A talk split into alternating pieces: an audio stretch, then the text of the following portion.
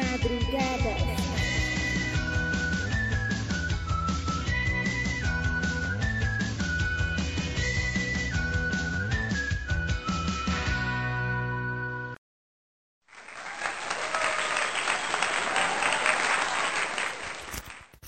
Hola, hola, ¿cómo, ¿cómo están mis queridas amigas y amigos? Estamos en otro programa más de madrugadas. Madrugadas, claro que sí, madrugadas no tan madrugadoras porque estamos a las 10 de la mañana, hora boliviana. Claro que sí, sigamos con nuestro podcast del día de hoy. Y porque lo prometido es deuda, vamos a estar hablando sobre las masculinidades. Cómo eran antes, cómo era en años atrás. Bueno, muy cercanos. Acá en Bolivia no ha cambiado mucho la situación porque sigue habiendo eh, este tipo de cosas, ¿no? Las masculinidades en el patriarcado, cómo eran, cómo era la manera de comportarse, lo normal que se veía en un hombre, se podría decir, ¿no?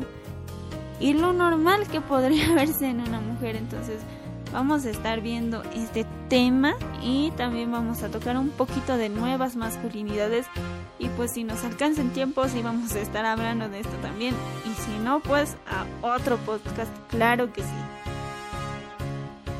Pero pues antes yo les quería comentar que estaba que estás escuchando o he estado viendo eh, para un trabajo la novela de Floricienta que pues me acuerdo que de pequeña creo que la vi, no, no me acuerdo muy bien si la vi completa o no la vi, pero sí, sí me acuerdo que, que, que sus canciones, y hay una que se me quedó grabada, que pues posiblemente, posiblemente y les cante un pedazo, pero no, no, no sé, no estoy segura, porque está en mi cabeza, y está rondando en mi cabeza y pues, bueno, no sé, cuántos de ustedes han visto Floricienta porque ocasionó igual un boom en aquellos años. Me acuerdo que todos, todos usaban esas, esas, esos chapulines, esas zapatillas de colores que ella usaba.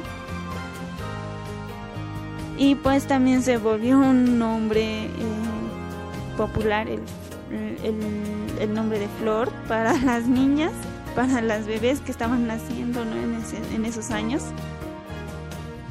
Me acuerdo muy bien que tenía una primita que pues tenía todo, o sea, usaba faldas, usaba ese tipo de zapatitos, el peinado, una polera de floricienta, incluso yo creo que tenía mi hermana.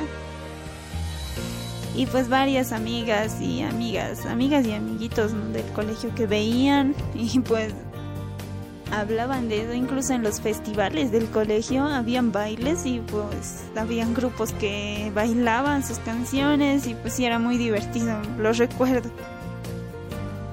Y pues es extraño volver a ver, volver a ver las actuaciones, a la actriz, a todos, o sea, volver a ver las situaciones que pasaban, ¿no? Entonces se me hizo muy extraño. No sé, no sé, a ver ustedes vuelvan a ver vean algunos capítulos y pues ahí me dicen si, sí, ¿qué, ¿qué, les parece, porque sí, me pareció chistoso, me hizo recuerdo mi infancia y pues, wow, ya.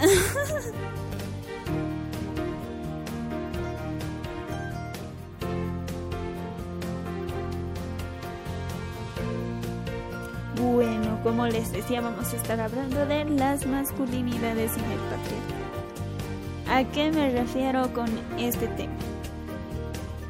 Pues a, los esquemas de comportamiento que hay dentro del patriarcado, dentro de, de una sociedad, se podría decir machista, donde el hombre es el que manda y el que tiene las responsabilidades a veces más fuertes podría decir, porque la mujer igual, o sea, dentro del patriarcado igual tiene esos esquemas de comportamiento bien marcados. Bien marcados. ¿Por qué? Porque el hombre era visto como el proveedor económico de la familia. Es decir, él traía el dinero de la casa, a la casa, mejor dicho.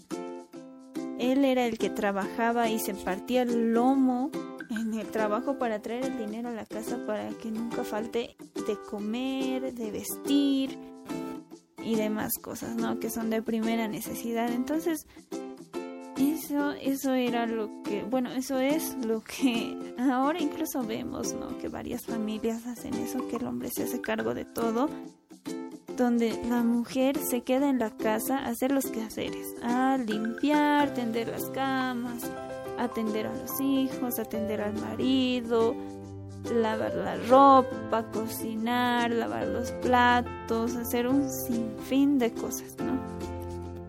Y pues eh, en, en, este, en estas antiguas masculinidades, o bueno, en las masculinidades que hasta ahora podemos ver, sigue habiendo esto. Sigue habiendo esto. El hombre prácticamente trabaja tanto que al llegar a la casa no hace nada. Viene y descansa y la mujer le atiende y los hijos le tienen que atender también en especial las hijas, porque igual se ve esto reflejado en los hijos y las hijas. ¿Por qué? Porque los niños son libres de jugar, de, de hacer lo que ellos quieran, y pues las mamás no les exigen tanto. En cambio las niñas sí. No, que ya tienes que aprender a lavar porque eres niña y, y, tú ya tienes que saber igual a la hora de cocinar. No, ya tienes que saber de cocinar porque eres niña y pues cuando te cases tienes que saber hacer tal, tal, tal cosa, ¿no? Entonces esto se ve desde que son somos niños, lo hemos visto, lo hemos vivido, ¿no?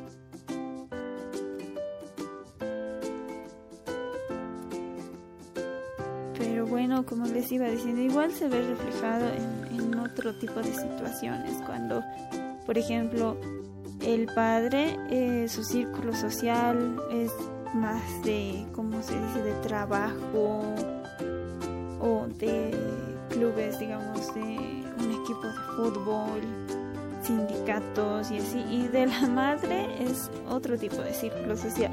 Las caseritas del mercado, los profesores de los hijos, las mamás de los compañeritos de sus hijos en el colegio, sus amigas de la tiendita de la esquina, sus amigas de tejido, o sea, son distintos círculos sociales y pues donde se ve reflejado, ¿no? Porque ¿qué hacen cuando van a una reunión, digamos, entre mamás? Lo que hablan es de sus hijos, del colegio de sus hijos, de, de tal tejido, de, de tal comida.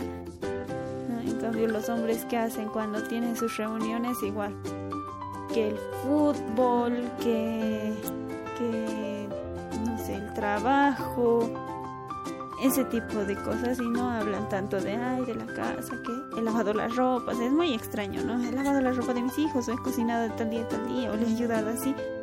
Y generalmente ellos son los que ellos mismos son los que se, se ponen se imponen esto no porque a ver qué pasa cuando un hombre ayuda en la cocina y los otros le ven pues le dicen mandarina mandarina pocholo eh, te haces mandar con tu mujer y cosas así, ¿no?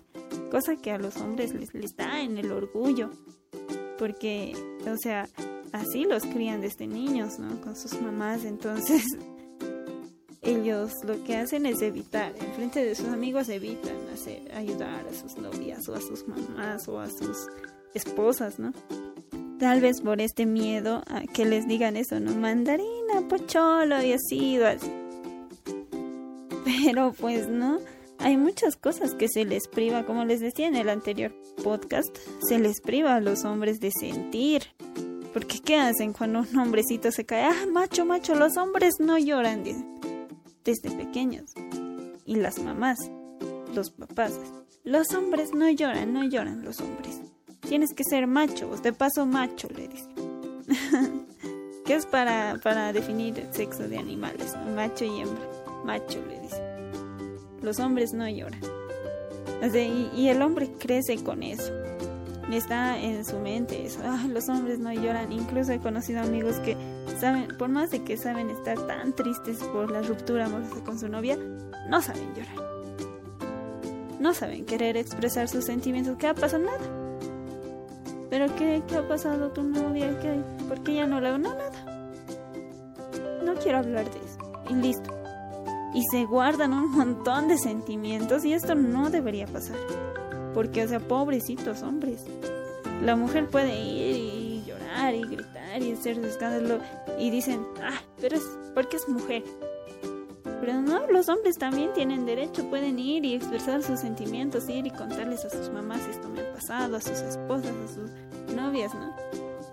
O, ¿qué pasa si les va mal en el trabajo y tienen tantas ganas de llorar y se aguantan? O sea, eso está mal. Ellos tendrían todo el derecho de, de llorar, de descargar de alguna manera esos sentimientos que tienen de tristeza o de enojo, ¿no? Que, que les produce algún, algún, eh, algún hecho. Y pues a eso me refiero cuando hablo de masculinidades en el patriarcado, que van muy marcadas, muy marcadas en nuestra sociedad en especial. Porque ahorita, o sea, ves una mujer conduciendo y hace algo mal, se equivoca en algo. Ah, tenía que ser mujer, dice. Los otros choferes, ah, tenía que ser mujer, dice. Pero cuando ellos se equivocan, ¿quién les dice? Nadie les dice. Ellos se pueden estar aquí, incluso se chocan así entre hombres, se discuten un cacho ya. Pero cuando una mujer choca a otro, ¡ay, mujer, tenías que ser! O sea, la mujer no tiene derecho a equivocarse en, esas cosas que supuestamente son para hombres, el conducir es para el trabajar es para hombres. La mujer en la casa, esos esquemas de comportamiento bien marcados durante el patriarcado. Y pues como les decía, las nuevas masculinidades que se están viendo ya son por ejemplo, que un hombre ya pueda participar en la cocina sin miedo a las, de los demás hombres, sin miedo a que las mujeres igual se burlen, ¿no? Entonces es, es como una forma de igualdad que están proponiendo, que está como propuesta de por parte del feminismo